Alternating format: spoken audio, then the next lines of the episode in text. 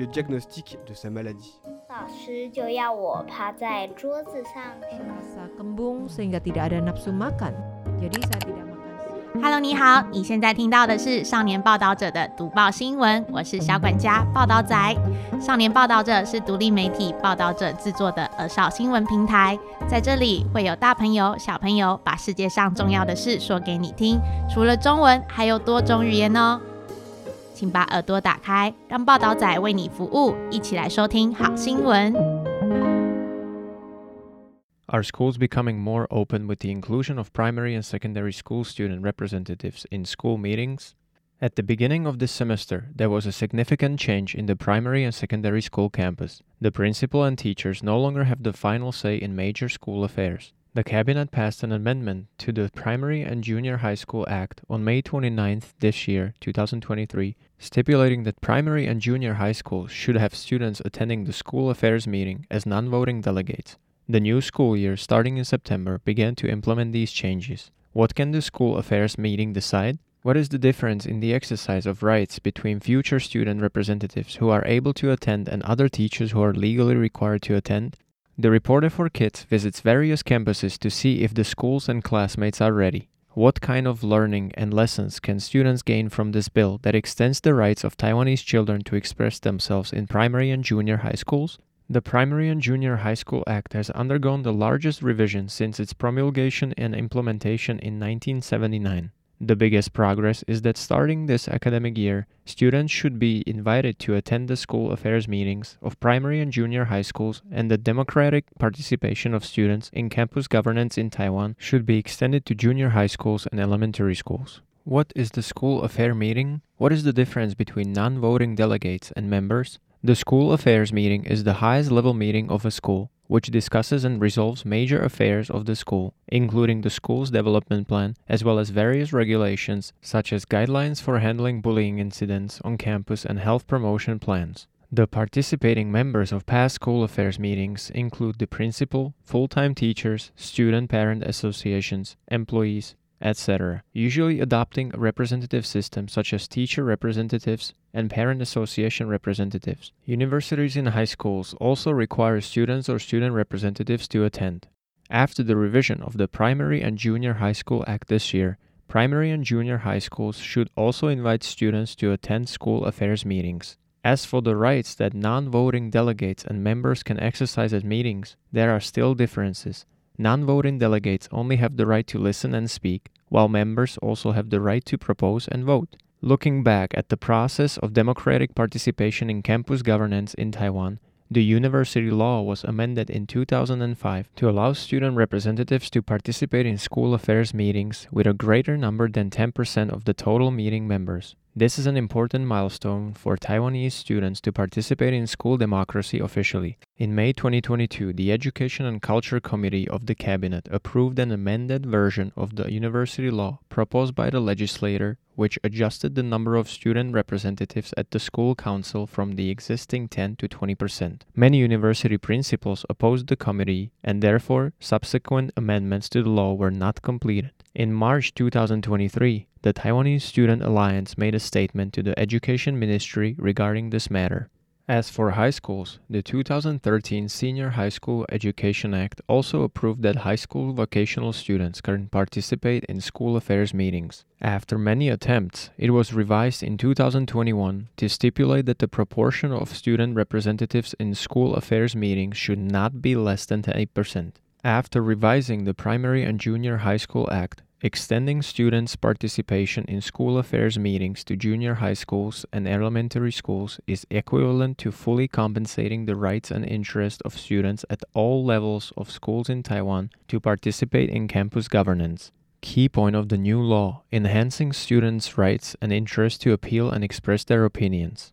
In addition to students' participation in school affairs meetings, the revision of the Primary and Junior High School Act has also multiple regulations to enhance students' rights and interests. For example, students can express their feelings through the principal mailbox, and there are also more administrative relief guarantees.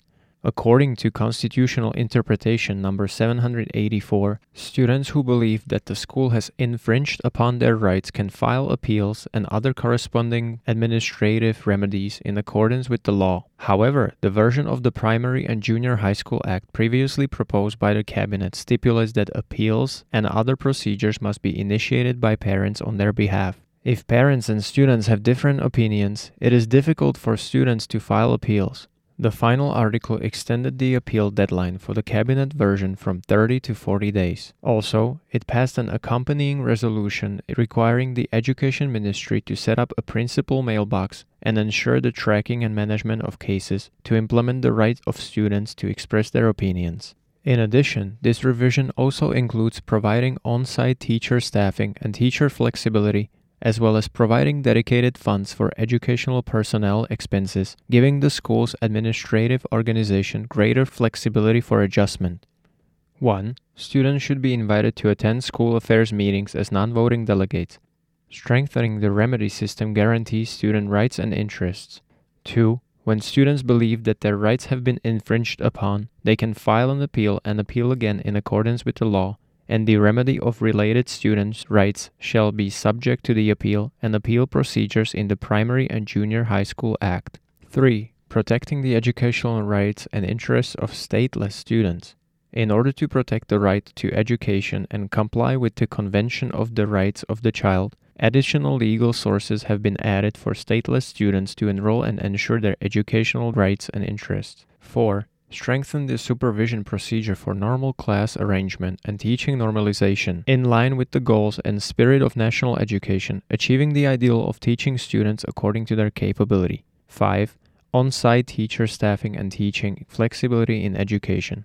Reflect the needs of the education place to meet the number of learning periods as the evaluation point and then allocate the required teacher position for the school campus area, there is still a lack of supporting facilities and the progress varies among counties and cities. However, the implementation details of the Primary and Junior High School Act have not yet been released. The new law only stipulates that students can attend school affairs meetings as non voting delegates without specifying the proportion of student representatives and how they will be elected. For primary and junior high schools, the direction of how to promote after the start of school is still very vague. Some schools have already established student autonomy associations before revising the law, attempting to encourage students to learn how to express their opinions. Some schools are still waiting and evaluating how to find a way to balance student participation and school operations. Ho Zhongliang, chairman of the National Federation of Teachers Unions, NFTU, believes that the Education Ministry must propose supporting measures, otherwise, it will encounter many difficulties in implementation. Political Deputy Minister of Education Lin Ming-yu stated that this regulation mainly emphasizes the right of children to express their opinions and is an advanced regulatory design that schools must implement to comply with. Even if there is no voting right, delegates must be implemented to allow students to participate in discussions on major issues. As for how to implement the representativeness and number of students' participation, the Ministry of Education will also collaborate with local governments to gradually implement the spirit of regulations and assist schools in implementing them. The central government has yet to announce how to implement it, and the pace of local education bureau varies. The Education Bureau of the Kaohsiung Municipal Government is currently working on drafting the key points for the implementation of the Kaohsiung National Primary and Secondary School Affairs Conference so that schools can have a reference basis. Before the key points are released, junior high schools and elementary schools have been invited to participate in the School Affairs Conference starting from the academic year 2023. The method of selecting student representatives at the School Affairs Conference should be implemented first. If the school has student autonomous organizations, priority can be given to inviting representatives from student autonomous organizations. The focus of this regulation is participation, said Huang Qiaowei, the head of the Secondary Education Department of the Taipei City Educational Bureau. Recently, several schools have inquired about the implementation status, and many middle schools have first consulted with class leaders to see if anyone voluntarily attends or is selected from among class leaders. There is another form, For example, when the school affairs meetings proposal is related to ninth grade, candidates are recommended from ninth grade students to participate, and the school invites students to attend. Students can still decide whether to participate according to their wishes. At present, regulations give primary and junior high schools greater flexibility, mainly in the hope of allowing children to participate in public discussions from a young age, so there are no formal restrictions. There is only one sentence in the revision of the law. Students should be invited to attend as non voting delegates. Vice Chairman of the Taiwan Youth Association for Democracy and lawyer Ho Wei-tzu said, This is to find something first, and then think about how to become better in the future. This also provides more space for primary and junior high schools, and perhaps some schools are still waiting to see. Many schools first assist students in establishing student associations and provide democratic participation experience for students in advance. For example, since 2018, Xinzhuang Junior High School in New Taipei City has been tutoring 8th grade students to establish a student union. Voice of Elementary School Students. I hope the teacher can assist us in learning how to hold meetings first. A 6th grade student at Xing'an Elementary School in Taipei City, Guo Kehan, only just started school in September. Although he still has a vague understanding of what a school affairs meeting is, the teacher has started asking in class if any students would voluntarily participate and selecting students from among the voluntary students to attend the school affair meetings as non voting delegates. When asked if he would voluntarily participate, Guo Kehan shyly said, I'm not ready to face so many adults yet. I'm afraid I might say the wrong things. If I have to attend, I hope to preview the topic of the meeting in advance. I won't start thinking when the teacher asks questions, which will make me even more nervous. But Guo Kehan also stated that if he could present his own ideas during the meeting, the most important thing he would like to do is hope that teachers can have more interaction during class, design teaching games that are easy to absorb, and enhance students' memory. In addition, he also has a question. If a student proposes to reverse the start and end times, the school may not agree, so why should students even be invited to participate? Guo Kehan's idea is precisely the problem that the school teacher is worried about. Li Xinxian, the principal of Xinyi Elementary School in Tainan City, stated that it is not difficult to have students attend school affairs meetings. But is it in line with procedural justice? Although the regulations do not require the establishment of a student association, he believes that the student association should be formed first and then student representatives should be generated in order to truly comply with procedural justice. Li Xinxian believes that if students' opinions cannot be reached by the school, teachers must find time to explain and reach an understanding with the students, and the agenda of the school affairs meetings should also be made clear to the students. These pre preparations will take a lot of time from both teachers and students, especially for inexperienced students and teachers in the past. Chairman of the Taiwan Junior High School Students' Rights Alliance, He Yongxiang, also agrees that procedural justice is important. He has been actively striving to establish a student association with schools since the 8th grade. Before the revision of the law, he had proposed to legislators that before students participate in school affairs meetings, a student association must be established, because each student is an independent individual and the consensus of the entire school cannot be reached solely by the class. He described, only with a big ball of the student association can we put all the sand together and exert a certain force. Guo Kehan said that teachers can help students get used to how to discuss first, such as practicing in family meetings. In the past, the class only voted quickly, such as deciding what to sell at the park tour. If students could express why they wanted to sell drinks or handicrafts, others would also raise positive and negative opinions before finally voting and deciding. Start learning from these small experiences. The voice of junior high school students, we must take the first step of expressing our opinions. For Xinzhuang Junior High School, it is not difficult to generate student representatives. Starting five years ago, Xinzhuang Junior High School has been tutoring 8th grade students to establish a student council, which is held together with the election of model students. 8th grade students will choose their own president and vice president to run and be elected through voting. Wu Zhongrong, director of the School Affairs Office of Xinzhuang Junior High School, stated that inviting students to attend school affairs meetings is relatively easy. Instead, it is important to assess whether students have the ability and time to participate, as well as whether parents hope students to participate. Wu Zhongrong takes the Student Council as an example. Over the past five years of operation, The main tasks that the association can do are to give scores for class order and cleanliness, or to set up stalls at garden gatherings. As students have limited time available, the school's original intention was to provide students with opportunities to participate in expression, but it did not anticipate what kinds of functions the association could play. Similarly, in the participation of school affairs meetings, lofty ideals are not predetermined, but students can learn from the participation process or understand the reasons for school decision making. A ninth grade student at Xinzhuang Junior High School, Tsai Chou-en, currently serves as an officer to the student council. She attended the dress code committee as a student representative. For the first time in her life, she has participated in public affairs and is eager to participate in school affairs meetings. She remembered when the dress code committee was discussing whether 7th grade students should embroider names and student numbers on their uniforms. At first, she was too nervous to speak carelessly until the teacher raised the microphone in front of her before summoning the courage to express her disapproval of embroidering names. However, when she heard that others supported embroidering names and student numbers, partly due to concerns about students going out of school and accidents, she could immediately contact parents and school teachers saying, I understand everyone's opinions and ultimately support the proposal to embroider names. Previously, I was only in class, managing myself and doing my homework well. Later on, I gradually realized that expressing and listening to others' opinions was actually very important, Tsai Chou-en admitted. Due to the wider range of decision making involved in school affairs meetings, I was not sure if I could fully understand them. However, I still took the opportunity to participate.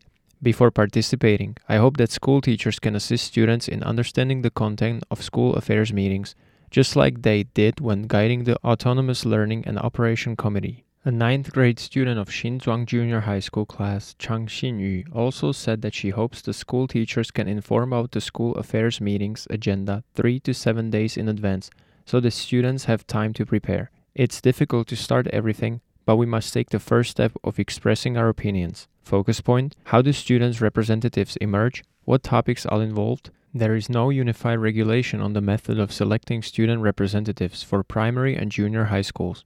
The picture shows the autonomous mayoral election held by Chidu Elementary School in Keelung City. Chang Xinyu is eager to give it a try and pay attention to how student representatives are made for future participation in school affairs meetings.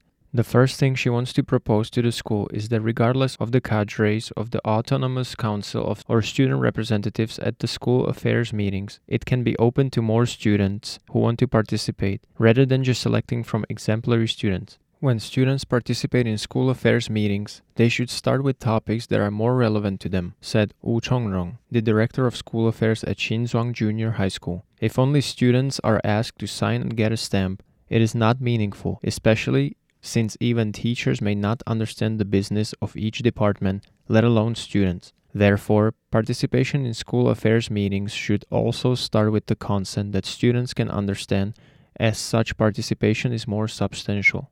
Several principals pointed out that the campus issues that primary and secondary school students are concerned about mainly include student rewards and punishments, school daily routines, clothing and appearances regulations, as well as the way school celebrations and sports activities are held. School can listen to their opinions. The principal of Taipei Bo-ai Elementary School, Chen Shunhe, stated that before opening up student participation in school affairs meetings, student representatives had already been invited to attend the school's reward and punishment committee and student clothing committee.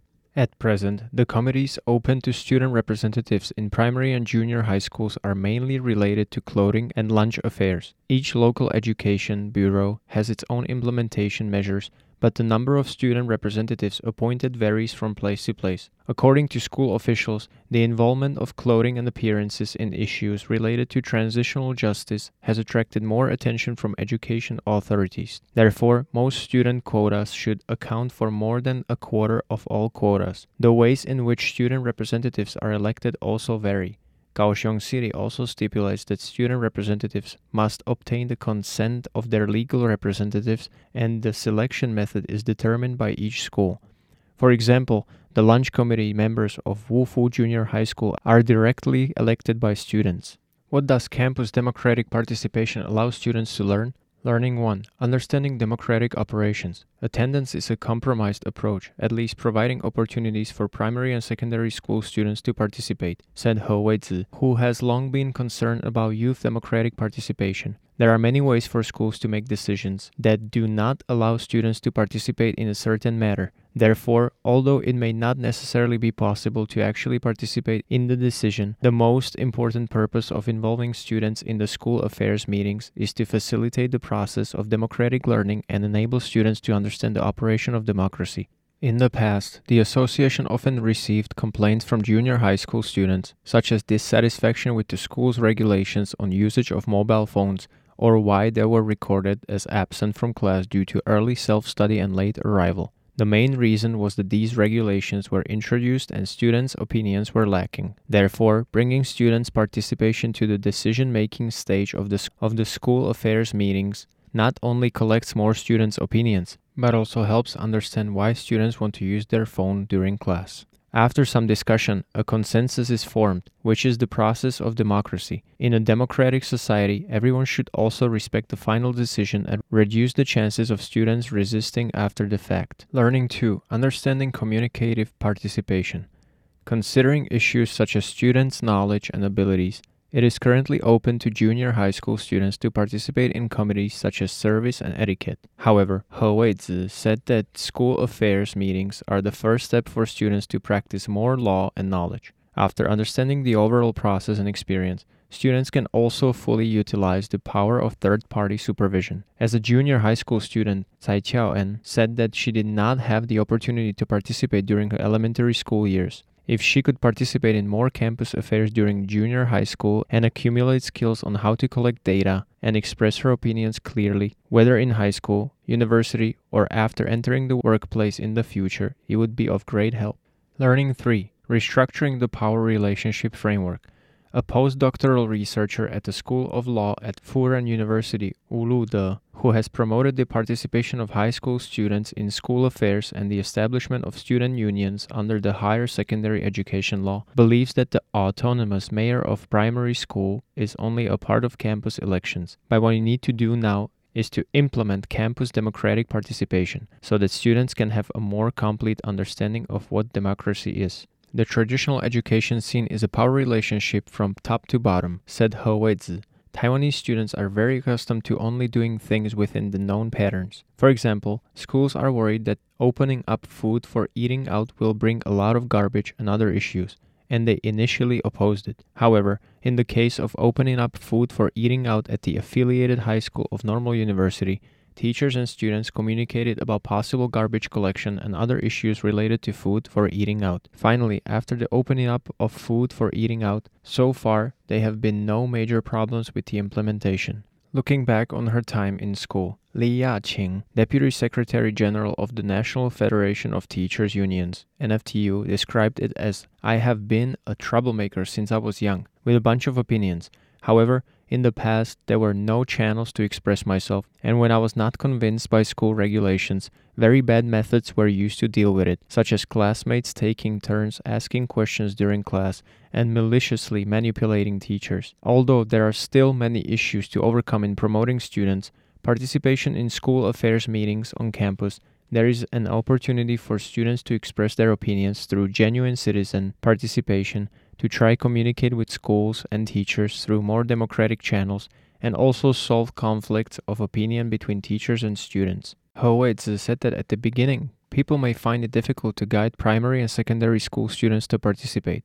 Looking back on the past, universities and high schools also adopted a gradual approach, and after three to five years of change, they hope to let the new generations start from campus and understand what is a better democratic operation method.